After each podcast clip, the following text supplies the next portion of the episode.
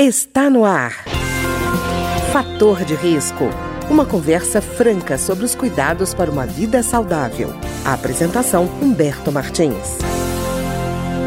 Olá, no programa de hoje nós vamos conversar sobre o terceiro molar, que a gente conhece mais popularmente como dente de siso. E a nossa entrevistada hoje é a odontologista Yanara Pinho, que vai nos dar mais informações sobre esse dente que a gente não conhece muito bem e só pensa que deve ser extraído o quanto antes, né? Doutora Yanara, existe uma explicação para a existência desse terceiro molar? Existe que, que acontece? Vou falar um pouquinho da parte é, histórica, né, da coisa. Uhum. Então, assim, os nossos terceiros molares, mais conhecidos como sisos ou dentes do juízo, né, uhum. a gente chama assim também, esses dentes, eles são dentes que evolutivamente eles vão desaparecendo ao longo do tempo. Por que, que isso está acontecendo? Porque a nossa alimentação está mudando muito, né? Então, já tem algum tempo que a nossa alimentação está cada vez mais mole, né? Uma alimentação mais pastosa. Então, não tem mais tanta necessidade de a gente ter tantos dentes. E uhum. o corpo da gente, ele é muito esperto, ele não gasta energia com coisas à toa. Então, tudo que não uhum. está sendo usado, a tendência é ele evoluir, no caso, né? Ou seja, sumir. Certo. E o CISA é, é um desses dentes, né? Assim, eles estão...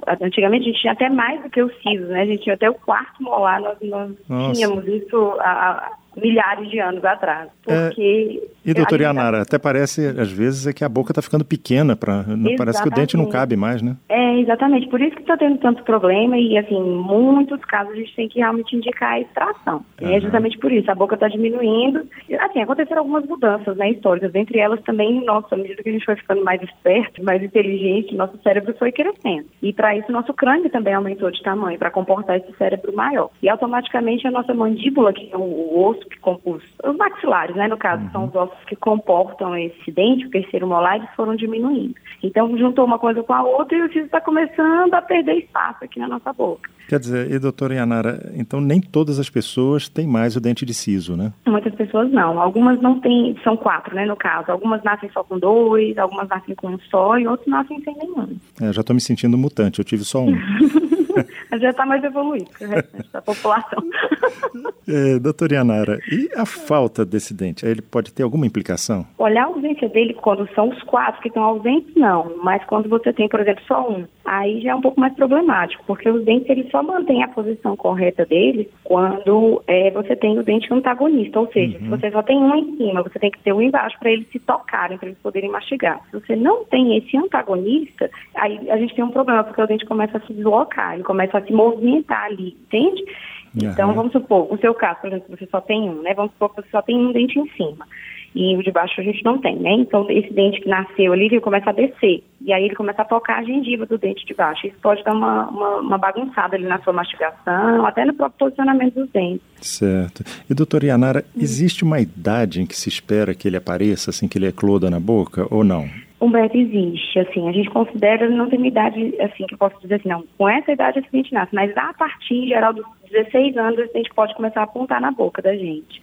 Certo. E, doutora Yanara, a senhora falou já de alguns problemas, mas o, é, quando é necessário, por exemplo, a extração, quando é que realmente existe um caso em que a senhora percebe assim, abriu a boca da Sim. pessoa e tem que tirar de qualquer jeito? Tem que, tem que tirar, isso. Então, acontece em algumas situações. Então, a mais comum é aquela situação que o dente nasce só uma parte dele. A gente fala que ele está semi-irrompido, ou seja, ele nasceu mais ou menos uma, a metade dele, o restante ficou coberto ali por gengiva. Muitas vezes por falta de espaço ou até por excesso de gengiva mesmo. Então, o que, que acontece? Ali naquela região a gente não consegue higienizar bem, não consegue passar um fio dental, não consegue escovar então a gente começa a ter um problema ali de acúmulo de alimento naquela região. Então ali a gente começa a ter problemas de infecção mesmo, né? Porque uhum. a gente não consegue higienizar, aí a gente começa a ter problema com cárie, é um problema também que acontece na gengiva, ali naqueles tecidos que estão ao redor do dente, que a gente chama de doença periodontal e um outro que é muito comum que chama-se pericoronarite. O que, que significa isso? É. é. um nome bem estranho, mas uma coisa bem simples, na verdade. É justamente essa inflamação desses tecidos que estão perto do dente. Então, isso é a pericoronarite. Então, nesses casos, por conta do risco, da, da dor, muitas vezes que gera, às vezes até mau hálito, tudo isso, aí a gente indica realmente a extração. Certo. E, doutora Yanara, eu imagino também que um dos motivos seja essa organização da boca, seja o motivo ortodôntico, né? É, também, é um dos fatores também. Então, o que, que acontece? Muitas vezes a pessoa tem uma boca muito pequena, né? Então, assim, dentes grandes, boca pequena, isso acontece muito com o brasileiro, né? Por conta de a gente ser muito miscigenado. Então, a gente herda, às vezes, um dente é, maior de uma determinada é, raça, né, que a gente não usa mais esse termo, mas de um determinado, determinado grupo étnico, e uma boca menorzinha, e, ou seja, vai faltar espaço, né? Uhum. E aí, nesses casos, o siso também tem essa indicação de extração. Mas nesses casos mesmo que a gente precisa movimentar alguns dentes e o siso está ali, digamos, empatando ali o espaço, né? Criando uma uhum. barreira para essa movimentação. É, porque eu vejo algumas pessoas reclamarem que estavam com a dentição bem organizadinha até que nasceu o siso e aí empurrou todos os dentes para frente e aí teve que usar aparelho. É, então, o que, que, acontece? Tem uma, um mito, né, na verdade, que realmente fala-se que o CIS está bagunçando tudo por ali. Mas ah, tá. o que, que acontece na maior, na maior parte das vezes é que a mandíbula da gente, né, os ossos da gente, eles continuam crescendo até mais ou menos os 21, 22 anos, ou seja, até a fase ali do adulto jovem, ele ainda tem crescimento ósseo. Então a gente pensa assim, ah não, depois dos 12, 13, 14 anos a gente parou de crescer, mas não, os nossos ossos continuam se desenvolvendo. Ah, e aí esse crescimento ósseo, né, que vai acontecer por volta dos 21, até 21, 22 anos, acaba que vai dando uma... Os nossos dentes vão se readaptando àquele novo tamanho de osso, da ah, nossa mandíbula, tá. da nossa maxila.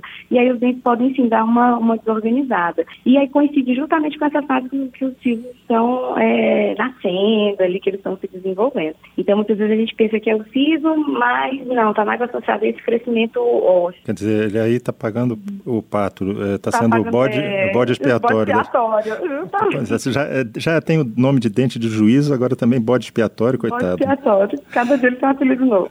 E, doutor Yanara, existe uma idade mínima ou uma limitação limitação de idade que seja para, por exemplo, extrair esse dente?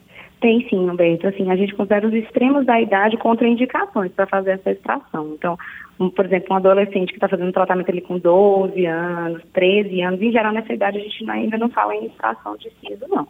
Uhum. A não ser que ele esteja numa posição muito desfavorável. Não sei se você já ouviu falar que existem alguns sisos que nascem deitados, ao invés de saírem Isso. perpendiculares, eles ficam deitados. Então, é, o meu era esse, o meu era esse é, caso. É. Justamente. Então, assim, nesse caso, a gente sabe que o dente não vai nascer, né? Ele não uhum. tem, ele não consegue girar ali e nascer no lugar certo. Aí, nesse caso, às vezes, a gente indica a extração um pouco mais cedo. E também pessoas muito idosas, né? Por conta do a gente tem um sistema imunológico mais debilitado, é, não tem necessidade de submeter-se a um, a um procedimento cirúrgico desnecessário. Então, normalmente a gente fala, os extremos das idades a gente evita. E, doutora Yanara, eu estou perguntando isso porque eu, eu, eu, vi uma informação que dizia assim, é, entre 16 e 18 anos é o melhor momento porque esse dente tem só dois terços da raiz dele formada e tem uma densidade óssea menor, por isso é que essa idade é melhor. É isso mesmo? Isso, isso. A informação está bem correta. Nessa idade, assim, a gente vê que a raiz não está toda formada, então é muito mais simples você fazer a extração, porque o dente está mais curto, né? Uhum. Então você precisa de menos força,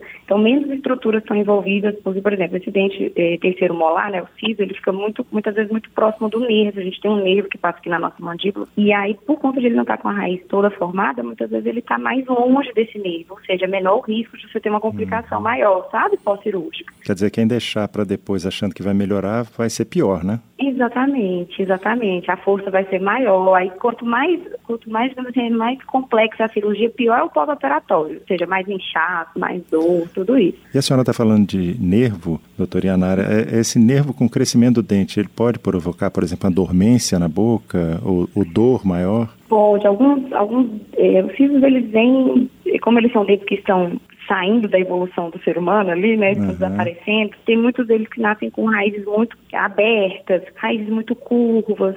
Então, uhum. às vezes essa raiz ela vai se desenvolvendo e ela vai meio que abraçando o nervo ali, né? Então, uhum. Então, dependendo se a pessoa não tem o hábito de se consultar frequentemente, fazer as visitas periódicas, não faz as radiografias periódicas, esse, esse dente pode estar se desenvolvendo e causar um dano maior ao nervo. E aí, algumas vezes, esse dente está tão próximo do nervo, ou às vezes está encostado mesmo no nervo, que não tem nem indicação de extração por conta disso, por conta desse risco altíssimo de gerar um problema que a gente chama de parestesia, que é a perda da sensibilidade. Ah, tá. E, doutora Yanara, a senhora tinha falado ainda há pouco de mito, e eu vi um mito de que é o seguinte, ou você extrai esse dente, ou ele permanecendo ali, ele corre o risco de virar um câncer. Existe isso? Existe assim, existem alguns problemas que a gente chama de são os, citos e os tumores odontogênicos, né? Ou seja, os hum. citos e tumores de origem dentária. É, realmente, existem algumas estruturas ali que estão ao redor do dente, né? Do dente em formação, a gente chama de capuz, né? Porque ele uhum. realmente parece um capuz, ele está cobrindo ali o dente. E aí, dependendo desse dente, chegou a época de nascer, 16, 17, 18 anos, ele não tem possibilidade nenhuma de nascimento, ele está numa posição muito ruim. Então, ali realmente ele pode gerar um acúmulo de líquido ali, um, enfim, os tecidos vão começando a se desorganizar ali dentro e gera um problema maior. Como você comentou mesmo, cisto, um tumor de origem dentária. Mas pode chegar um câncer? Olha, existem alguns casos de tumores mais complexos, assim, ah. de tumores mais agressivos, uhum. né, que a gente não considera um câncer mesmo, mas assim, que são tumores que geram um, eles desenvolvem-se muito rapidamente em alguns casos e aí a gente pode perder é, partes significativas, inclusive tendo que extrair outros dentes, porque eles vão começando a ficar envolvidos nesse tumor, entende? Uhum. E... Mas caso mesmo de, de, neoplasia, que é o câncer uhum. mesmo, né, são, são situações um pouco mais raras. Tá certo. E doutora Yanara, na hora da extração, como é que deve ser? É caso a caso ou sempre tem a recomendação de tira todos, tira só uma parte? Como é que é feita essa definição? Realmente varia de caso a caso, né? Então, alguns pacientes têm sisos que nascem normais, como dentes convencionais. Então, eles uhum. têm indicação de extração nesses casos, né? Então, não é porque é o terceiro molar que tem que se extrair todas as vezes. Então, está ali funcionando, está mastigando corretamente, não tem dificuldade de higienização, mantém o siso ali. Agora, alguns casos, por exemplo, a gente tem dois dentes que estão numa posição confortável e dois que estão numa posição ruim. Então, não necessariamente a gente precisa tirar os quatro, muitas vezes a gente tira só os que estão numa posição é, ruim, ou os que não tem um antagonista ali para morder com ele. Uhum. Então, não necessariamente assim, ah, tem que tirar os siso. Não, tenho que tirar os quatro. Não, não necessariamente dessa maneira. Quer dizer, mas pode chegar numa, numa situação, por exemplo, é, numa situação em que eu tenho dois dentes bem posicionados, preservados, mas vai ter que tirar os dois outros dentes e aí perde os antagonistas, aí tem que tirar os quatro, né? Exatamente, exatamente, exatamente. Vai ser entender direitinho. E, doutora Yanara, me diga uma coisa.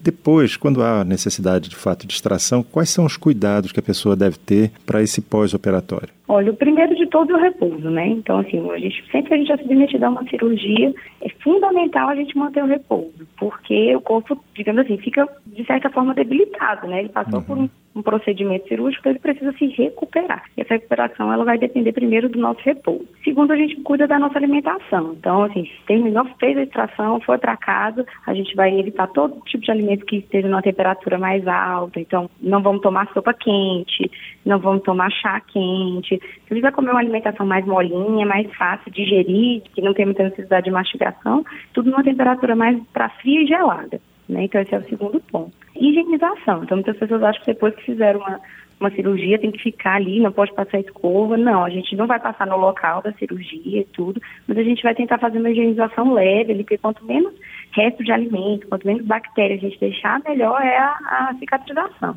Então, são basicamente esses cuidados. A gente passa também uma medicação para dar mais conforto para o paciente depois, normalmente analgésicos, antibióticos, dependendo da situação, e anti-inflamatórios. É, doutora Yanara, eu ouvi uma história de que canudo, a pessoa deve evitar usar canudo no pós-operatório. Existe isso? É, a gente evita. A gente pede para evitar tanto canudo quanto bebidas que tenham é, muito gás. Ah. É porque o que, que vai fazer a cicatrização? A gente fez a extração do dente ali, né? E aí vai ficar aquele o espaço onde o dente estava guardadinho, que a gente chama de alvéolo, e aí ele vai se encher de sangue. E é esse sangue que vai encher esse alvéolo que vai fazer a cicatrização. Quando a gente faz muito bochecho, quando a gente toma canudinho, toma bebidas com gaseificadas, a tendência é esse sangue é, sair dali de dentro desse, desse alvéolo. Então a gente perde o potencial de cicatrização dali, né? Que a gente está sem a presença do meio né, que uhum. vai fazer aquele buraquinho fechar e cicatrizar de uma maneira correta. E por isso é bom a gente evitar pelo menos os dois, três primeiros dias o uso de canudos, de bebidas gaseificadas e também de bochechas vigorosas. Ah, tá ótimo. Eu queria agradecer uhum. então ao odontologista Yanara Pinho, que conversou conosco hoje sobre essa história complicada que é o terceiro molar, que é o dente do juízo, o dente do siso. Doutora Yanara, mais alguma recomendação?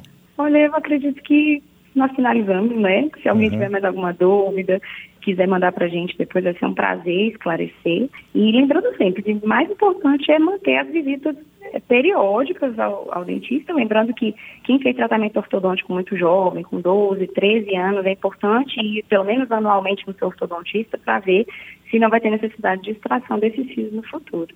Tá ótimo. Muito obrigado, doutora Yanara. Eu que agradeço, Humberto. O programa de hoje teve trabalhos técnicos de Ricardo Coelho. Se você tem alguma sugestão de tema ou comentário sobre o programa de hoje, basta enviar uma mensagem para o endereço eletrônico programa fator de risco, tudo junto, arroba gmail.com. Até o nosso próximo encontro. Fator de risco, um programa com dicas para melhorar a saúde. Uma produção da Rádio Câmara, transmitida por emissoras parceiras de todo o Brasil.